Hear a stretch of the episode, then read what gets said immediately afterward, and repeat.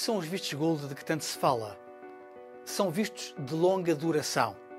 Permitem a entrada e a residência de um cidadão não europeu num Estado-membro da União por um período igual ou superior a um ano.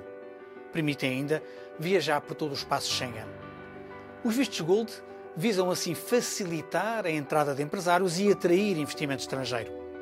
Os critérios para a sua atribuição são estritamente nacionais. No caso português, por exemplo, é necessário investir pelo menos 250 mil euros ou criar 10 postos de trabalho. Já o Luxemburgo exige 5 milhões de euros. Em Malta, na Bulgária e em Chipre, em vez de uma autorização de residência, concede-se a nacionalidade a quem faz vultuosos investimentos. Trata-se de uma forma reprovável de venda de cidadania. Já a polémica com os vistos gold resulta do pouco escrutínio a que são sujeitos e do facto de alguns requerentes terem utilizado este regime para operações de lavagem de dinheiro ou evasão fiscal.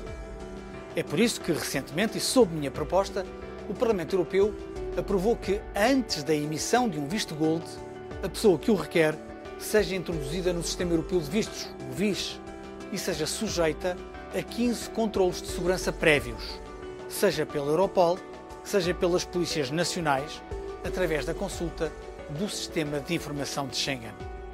Não queremos, por exemplo, que um investidor russo, alvo de um mandato de detenção europeu, acabe por obter um visto gold na Roménia ou em Portugal.